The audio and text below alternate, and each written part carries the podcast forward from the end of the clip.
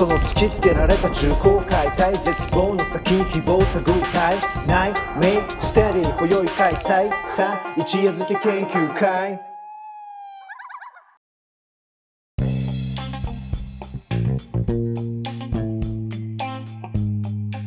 はい、えー、ということで、えー、ここまで。一夜漬け研究会シーズン1の、えー、第2回目の夜でした。えっ、と、テーマをヤングマン的社会学のフィーリングスにおいて、えー、まあ、オープニングから、え、それから、えっ、と、本編、えー、1部、2部、3部と経由して、えっ、と、まあ、ここで、あの、クロージングの、あの、パートに入っています。で、えっと、今日っていう、今日のテーマ、あの、社会学のフィーリングス、まあ、ヤングマン的っていうのは僕的っていうことなんですけど、僕的な、あの、社会学のフィーリングスについて話そうと思ったとところ、あの、まあ、社会学って何とか、あの、そもそも俺ってどんなやつみたいな話とか、で、そこが重なるとどうなるわけみたいなのも、予定通りはなかなかうまくいかず、まあ、社会学についてね、お互いがどう思ってるのかとか、うん。あの、まあ、僕の思考、あの、思考の歴史というか、あの、個人史みたいなのも、ちょっとこう、あー恥ずかしながら、まあ、あの、伴った形で紹介させてもらって、えっと、社会学のフィーリングス第3幕のところでは、あの、まあ、予定してた帰結というか着地とはまた違ってはいたものの、なんだろうな、あの、また一方で僕がやっぱり、あの、考えてたり話したい、誰かと意見を交わしたいと思っているところの一つである、まあ、文化と、うー文化じゃなさそうな領域。まあ、具体的にうんうんは卒論と絡めて、カルスタやってそうな、あの、ポポアルージョが、なんで卒論で、えーっと、社会福祉について書いたのか、えーうんうん。うんその、なんだろうな、えっと、方向転換ってどういうことだったのかっていうところにフォーカス当てて話させてもらって、いやいや、あの、文化的な営みってむしろ社会福祉と裏表でっていう話を展開できたかなと思ったので、個人的にはすごく実りのあるというか、はっきり言って喋りながら、あの、思い出しながら、あ、言ってて確かにみたいなはい 部分も。正直あったので、えっと、当時自分が理解してなかったりとか認識できてなかった自分の中で生まれてた、うーんと、えっと、仕組みというかね、あの、作用っていうのも、ここに来て明らかになった部分もあったので、それは面白かったなと思ってますね。うん。面白かった。うん。で、ありがとうね。で、ミッキーにやっぱり手伝ってもらって、あの、俺は自分の整理がはかどったし、またミッキーが、やっぱりその、どういうところで、えっと、ヒットして、どういうところに重きを置いてるかっていうのも、俺的には、あの、まあ、まだぼんやりとしてる。今日はやっぱり俺の回だったっていうのもあって、ミッキーのことを十二分に確認できたかっていうと、ああ。そこはちょっとね、課題が残っているんだけど、あのー少なくとも、あのーなんだろうな、ミッキーはやっぱりその知識と、あの、文献盗査とっていうところも含めて、あの、やっぱりちゃんとした、なんていうのかな、血に足ついた血というか、あの、いやいやいや。をやっぱり、あの、持ってくれてて、すごい安心感があって、今日話できたなと思ってです。で一方で、あの、だからこそっていうわけじゃないけど、やっぱり俺は社会学の、社会学なフィーリングスっていうものを、あの、肝に据えるべきというか、あの、うんうん。これからも、あの、意識していきたいなと思っていて、やっぱ社会学って学問の名前なので、明らかに方法論とか、あの、えっと、論理性とかっていうところの、あの、話なんだけど、だけど、論理性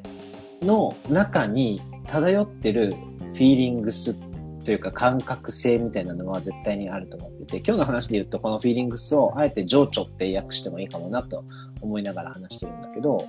あの、論理性の集積の中に、結局それを人間が構築している以上、なんていうのかな、うーんと、あの、ガスみたいにさ、情緒が生まれちゃったりもすると思ってるんですよ。で、うん。あの、実はその情緒、発酵して出てきた、あの、分野ジャンルの持ってる情緒っていうのが、あの、まあ、本質っていう言い方はなるべく避けたいけど、結構なんかエッセンスとして有効で、社会学には社会学なフィーリングスっていうものがやっぱりあると思うんですね。うんそう考えると、人間の営みすべてがもしかしたら文化と呼べるかもしれないみたいな発想とも重なっていくところがあって、情緒が文化になっていって、文化がうまく、あの、ほっとくと形骸化していくんだけど、うまく作用していくと、そこからまた新しい情緒の型が生まれていく。現象的な情緒だけじゃなくて、もうちょっと複合的な、あるいは複雑な情緒っていうものを、あの、えっと、文化が提供してくれるっていう場面もあるんじゃないかなってぼんやり思っていて、それは多分、それが物語だろうと、絵画だろうと、音楽だろうと、あるいは学問だろうと、そう、うん一夜目でミッキーが言ってたみたいに、学問は表現だと思ってるって言葉を思い返せば、やはりすべからく文化であると思えば、そこには情緒が漂ってるんじゃないかなと思っていて、あの、論理性の中に、あの、フィーリングスが存在しているって思いながら考えていくと、なんかこう閉じこもらなくて済むかもなぁとうん。思いました。もうめちゃくちゃ今日はスピーチが多い、えー回になっちゃったんだけど、これがなんか俺の言いたかった社会学なフィーリングスの正体うんだったのかもなって、うんまとめに来てようやくうんなんかたどり着いた感じは今話しててありましたね。うん。なんかまあ、情緒っていうキーワードも、まあそうなんですよね。だから結局、その情緒的なのないと多分、学問もできないんですよ。と僕は思ってて。うんあの、学、情緒、その入り口っていうか、その最初のところに置いてたっていう話ってすごくそうで、まあ僕も多分なんで今、あの、仕事も辞めて、あのうん。じゃあ、あの、もう一回研究っていう形で、で、それこそさっきのね、あの、序盤で話にあったように、専門学校行ってまた大学ってなんでってやっぱ言われる社会的なその意味って、うん。まあもちろんやっぱそれは同じように僕もあって、うん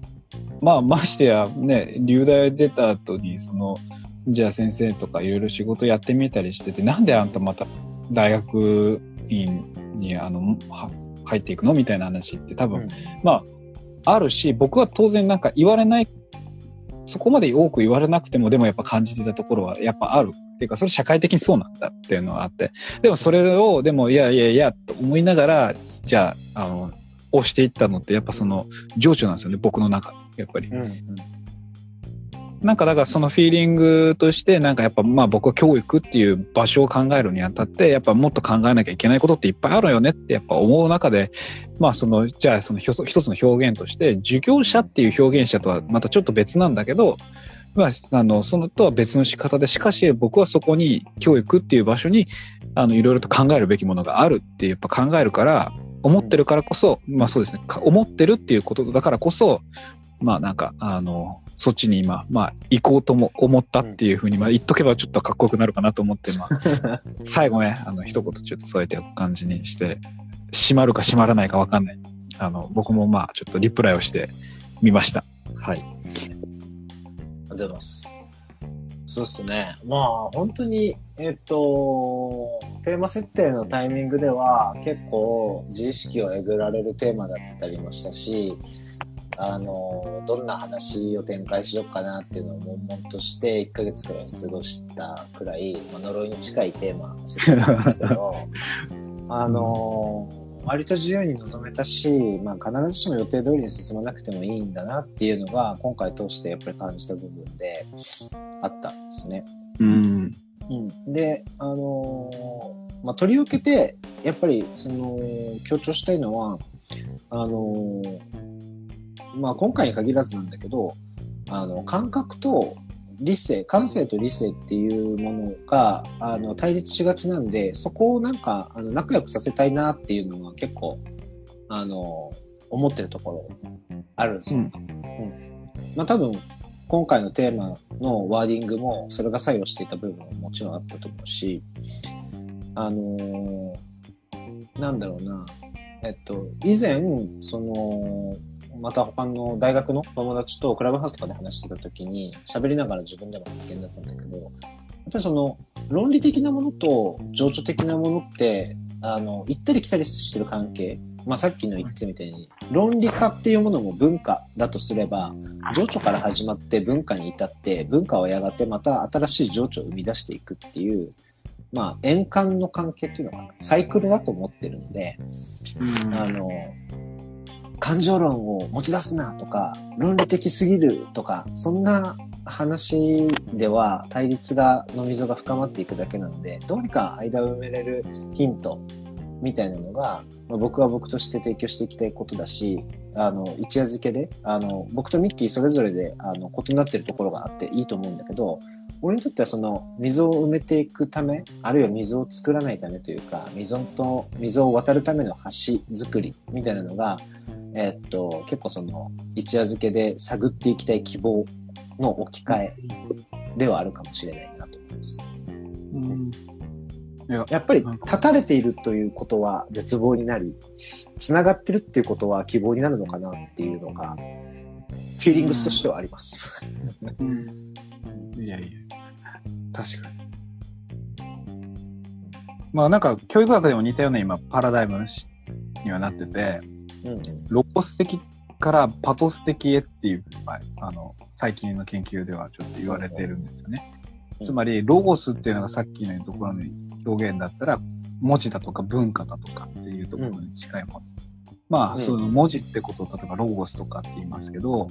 で、パトスっていうのは、えーっと、まあ、パッションとかとまた近くて、まあいわゆる情動とかっていうふうに言われる。情緒とはちょっとまた違うかもしれないんですけど、うん。まあそういうような感じで、まあ割とだから結局、その、し論理的、象徴、抽象的、象徴的なあうん。の次元なのか、いや、もっとそれとはちょっと異なる、ど心理的、情緒的、まあ情動的、欲欲望的とかっていうか、その、まあ今までそれらが、近代が退けてきたものってでもそれだったんですよね。そのロゴス的に行こうぜっていう話で、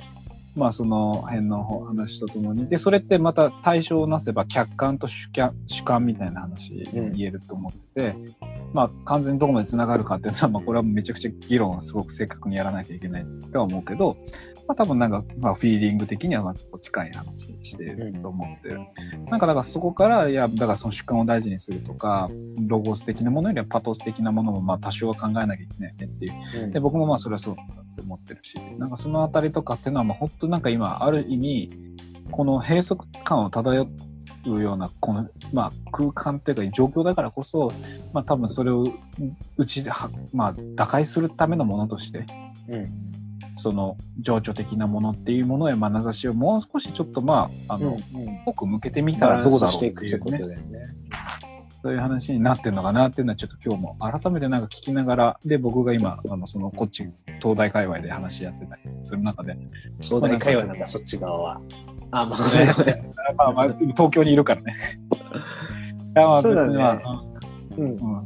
お大阪もあるんですけども、まあじゃあ、入れると、まあ、はい、いますけど、まあなんかそういう形はちょっと思ったりはしました。うん。いや、やっぱ面白いっすよ。あの、えっと、そうそうそう、あの、このね、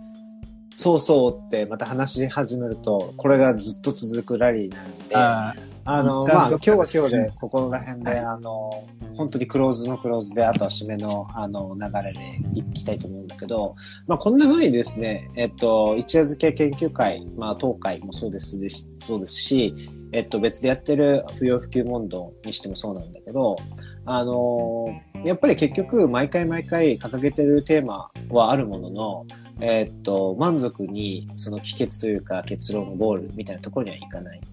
で、それは、まあもちろん僕らのトートーキングスキルだったり、あるいはえ時間、時間配分とか、まあもっと言うと、あの、そもそもの思考レベルが、まあ完璧ではないっていうところも作用してる。だろうが、一番、あの、ゴールに到達していない理由は、ゴールに到達し得ないテーマを結構選んでいるし、ゴールに到達しないようなアプローチをルートとして選択している嫌いがあります。で、これはなんでかっていうと、やっぱり断定しきって、そこで思考のプロセスが、あの、終わってしまうことを、どっかで避けてる。どっかでそれを危惧してる。むしろ、問いかけが続くこと、あるいは結論が出ないまま、あの、また明日がやってきてしまうことによって、僕らの思考、えー僕やミッキー、それから不要不急問答やってると負けの思考っていうのは、あの、駆動し続けることができるんです。ね断定してしまったらそこでストップなんですよ。結論を出したいわけじゃなくて、よりいい結論に向かい続けていたいという衝動は、あの、まあおそらく、多分、その思考が回る限り僕らの人生にとっては必要なことかなと思っています。四六時中それを考えることはなかなかできないけど、たまにこうして機会を設けてやっていく。その営みが続けばいいなと思いながら、えー、今夜もこの辺で締めたいと思うんですが、まあ、このような考え方でやっている、あのー、まあ、一夜漬け研究会、えー、ですね、えオープニングでもお伝えした通り、えっと、今月からあのスポンサードしてくれている自然体会議さんの説明をして、この後2人からあ、僕とミッキーから挨拶をして、え、場を締めたいと思います。え、スポンサーのですね、えっ、と、自然体会議さんの提供応援によって、えっ、ー、と、応援によってっていうか、応援のもと、あの、お送りしております。で、自然体会議っていうのは何かっていうと、えっと、沖縄県沖縄市合わせに店舗を構えるオーガニック市場天仏さんの、まあ、ホームページの中に、えっと、置かれていく予定の温泉コンテンツのグループの名前で、えっと、そこでは、まあ、当会、えっと、一夜漬け研究会であったりとか、あるいは不要不急問答をはじめとする、まあ、他のいろんな番組っていうのが、そこで、えっと、温泉コンテンツとして展開されていく予定です。で、えっ、と、僕らの番組の過去アーカイブっていうのも、まあ、順次、準備が整い次第アップしていくので、まあ、そこで聞いていただけると嬉しいかなと思います。で、はい。あの、合わせて、あの、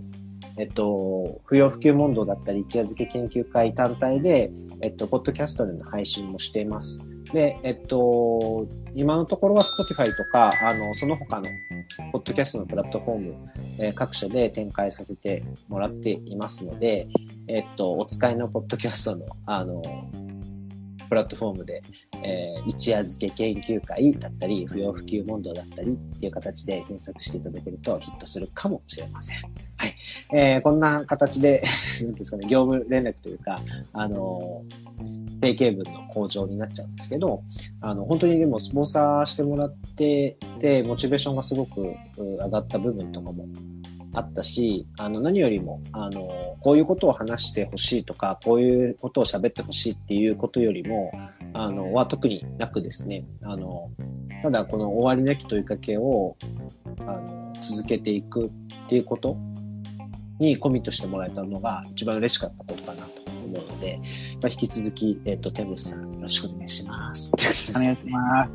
えー、では、あの、まあ、今夜もお付き合いいただきありがとうございました。この辺で今日の、あの、一夜漬け研究会シーズン2、シーズン2じゃない、シーズン1の2回目、えー、ヤングマン的社会学なフィーリングス。もしかしたら第2回、第3回続くかもしれませんが、今夜のところはこれで一旦閉じさせていただきます。お相手は、ハトビザン、ポポアルジオと、